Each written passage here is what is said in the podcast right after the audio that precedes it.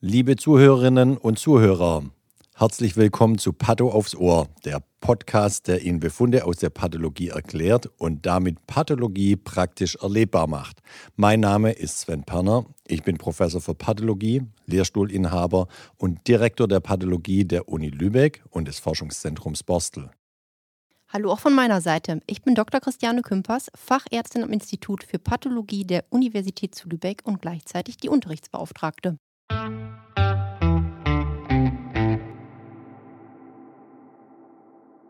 Hallo liebe Zuhörerinnen und Zuhörer, ich begrüße alle ganz herzlich zu einer neuen Folge Pato aufs Ohr. Ähm, neben mir wieder mit dabei die Charlotte Kümpers. Hallo. Hallo. Ähm, Charlotte, ich habe jetzt mal in Deutschlands erfolgreichsten Podcast reingehört. Ähm, das ist wohl gemischtes Hack. Bin ich ja froh, dass wir als Pathologen nicht ähm, gemischtes Hack als Titel äh, genutzt haben, sondern Patho aufs Ohr. Ich glaube, da würden komische Assoziationen kommen. Wobei, ich, äh, ein paar Sachen im Eingang können aber auch durchaus so ein, an, äh, aussehen. Ne? Ja, so Turtmaterial stimmt oder so Resektate aus dem Meniskus, so arthroskopisch. Ja, manchmal sieht es schon aus wie gemischtes Hack. Aber das wollen wir jetzt hier nicht vertiefen. Ich war gestern zwölf Stunden lang mit dem Auto unterwegs und bin erst um 4 Uhr morgens heimgekommen. Charlotte, übernimm du. Frau, 72 Jahre, Material aus der Viszeralchirurgie. Ich kann heute nicht mehr. Okay, dann starte ich mal los. Ähm, wir haben heute wieder ein Beispiel mitgebracht der akuten Entzündung und zwar so ein Klassiker sowohl auch klinisch als auch pathologisch, makroskopisch wie mikroskopisch so Befunde so mit einem Blick eindeutig sind, die es auch sonst nirgends so gibt. Also einmal gesehen und sofort ähm, ins Gehirn eingebrannt. Ja, so sozusagen. richtig Blickdiagnose. Genau. Ähm, also eingesandtes Material Proktokolektomie. Mhm. Ja, das heißt also schon mal das ganze Kolon mit Rektum bei einer 72 Jahre alten Frau. Also da ist ordentlich viel entnommen worden. Das muss dann schon ähm, was Dramatisches sein.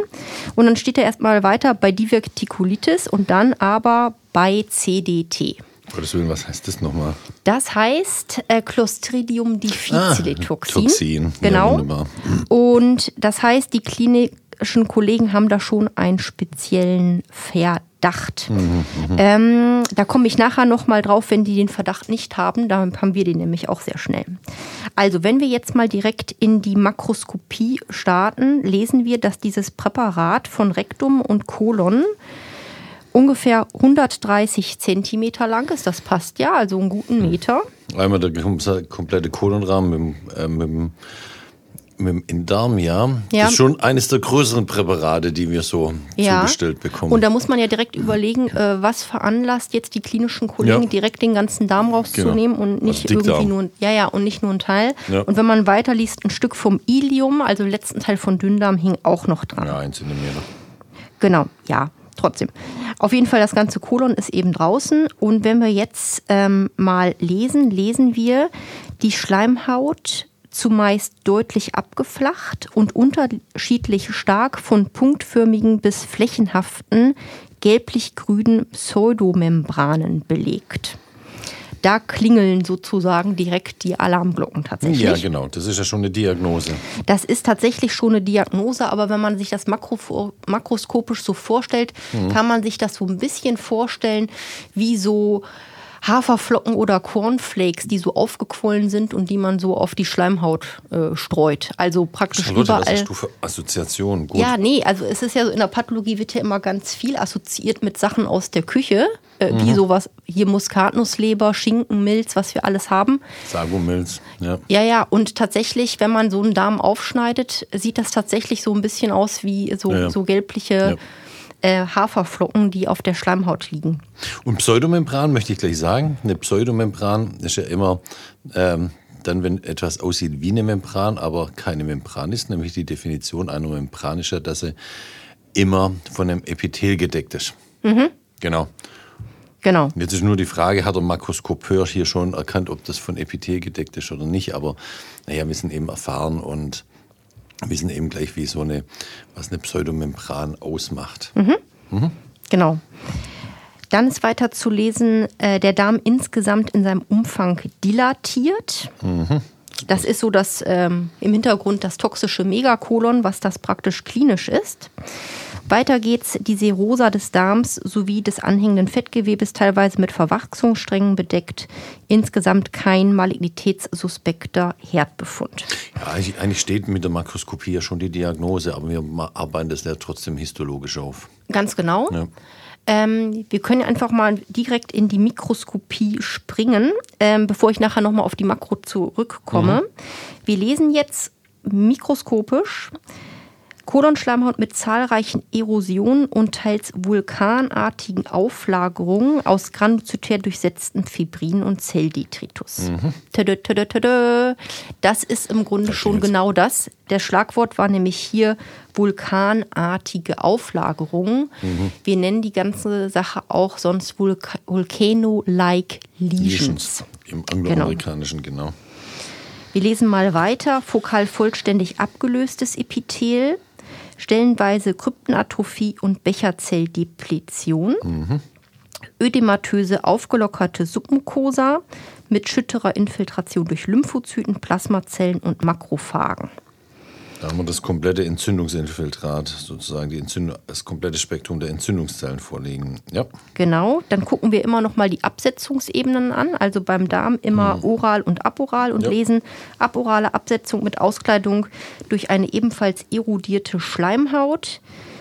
Im Bereich der oralen Absetzung äh, regelhafte Iliumschleimhaut. Also das Ilium, der letzte Teil von Dünndarm, das harmlos. ist harmlos, Ja. aber die Veränderungen gehen eben bis zur Absetzungsebene nach aporal, also vom Rektum.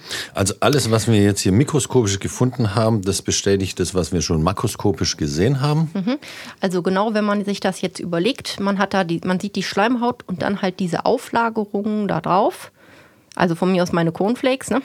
Dann wäre es so, dass wenn man das histologisch anguckt und das einfach mal so äh, einbettet, dass man Schleimhaut sieht, dann diese Läsionen und dann wieder Schleimhaut, würde man auch histologisch eigentlich mehr oder weniger reguläre Schleimhaut sehen, wo dann aber im Bereich der Läsion von jetzt auf sofort PAM eine äh, Auflagerung äh, zu sehen ist aus praktisch Fibrin, Zelldetritus und Entzündungszellen. Und an der Stelle ist die Schleimhaut vollständig verschwunden. Also die ist nicht abgelöst wie gesch- in der mikroskopischen Befund, sondern die ist ja untergegangen. Untergegangen, Endeffekt, ja, genau. Die ist dann auch nicht mehr Teil der Pseudomembran, sonst wäre es ja eine echte Membran. Mhm. Ja. Und dann, wenn an der Stelle, wenn das dann zu Ende ist, dann geht es eigentlich relativ abrupt auch wieder mit normaler Schleimhaut weiter. Und das kann man sich halt wie so ein Vulkan vorstellen, der in der Landschaft steht und dann pam, es so hoch donnert. ja. Und da werden praktisch die Entzündungszellen und das zugrunde gelangene Epithel werden sozusagen wie so hoch geschleudert. Ja. Ähm, genau. Und Und ins Darmlumen abgegeben. Ja.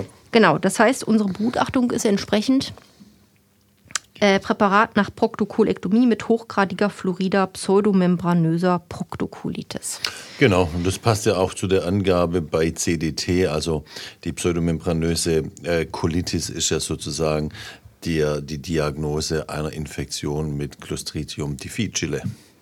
Ja, beziehungsweise Clostridium difficile ist ja an sich ein normaler Bewohner der Darmflora. Ja, also Überwucherung damit. Genau, und dann eine Überwucherung dadurch, dass die andere Darmflora eben gestört ist durch meistens ja Genau. Antibiotikatherapie. Ne? Antibiotikatherapie im Vorfeld macht die andere Darmflora putt sozusagen. Übrig bleibt oder durchsetzen tut sich Clostridium difficile äh, übermäßig stark, sondert das Toxin ab und es macht eben die Schleimhaut kaputt und induziert da die Entzündung. Genau, und der Klassiker, warum ich auch das Präparat sozusagen heute mitgebracht habe, ist einmal dieses ganz klassische makroskopische Bild, aber auch die ganz klassische Mikroskopie Ja. mit diesen vulkanartigen Läsionen, die es sonst bei keiner anderen Erkrankung gibt. So, und ich wollte noch mal was zur Makroskopie noch eben sagen. Ah ja, stimmt. Wir schneiden ja ähm, Präparate, vor allen Dingen ja auch Hohlorgane, also auch den Darm ja auf an dem Tag, wo er kommt.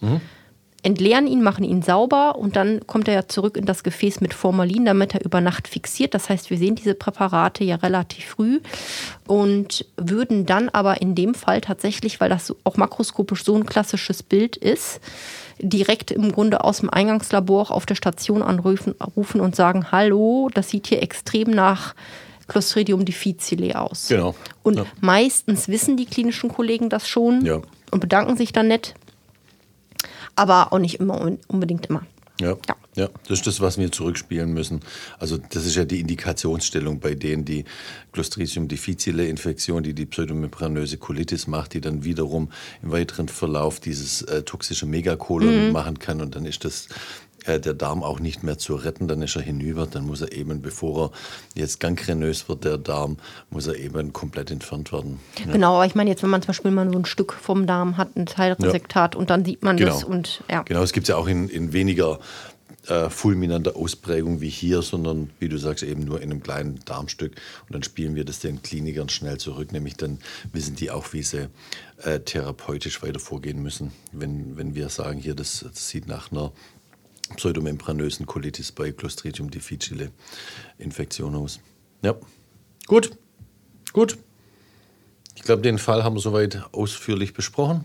Ich denke auch. Gut, dann wie immer die Möglichkeit zum Feedback. Fürs positive Feedback immer an sven.perner.uksh.de. Genau. Meckereien und Negativfeedback ähm, und irgendwelche Meldungen, die, die eine lange Antwort erf erfordern, bitte An Chris- charlotte.kümpers.uksh.de. Christiane. Christiane.kümpers.uksh.de. Wir verabschieden uns und bereiten gleich den nächsten Fall vor. Tschüss zusammen.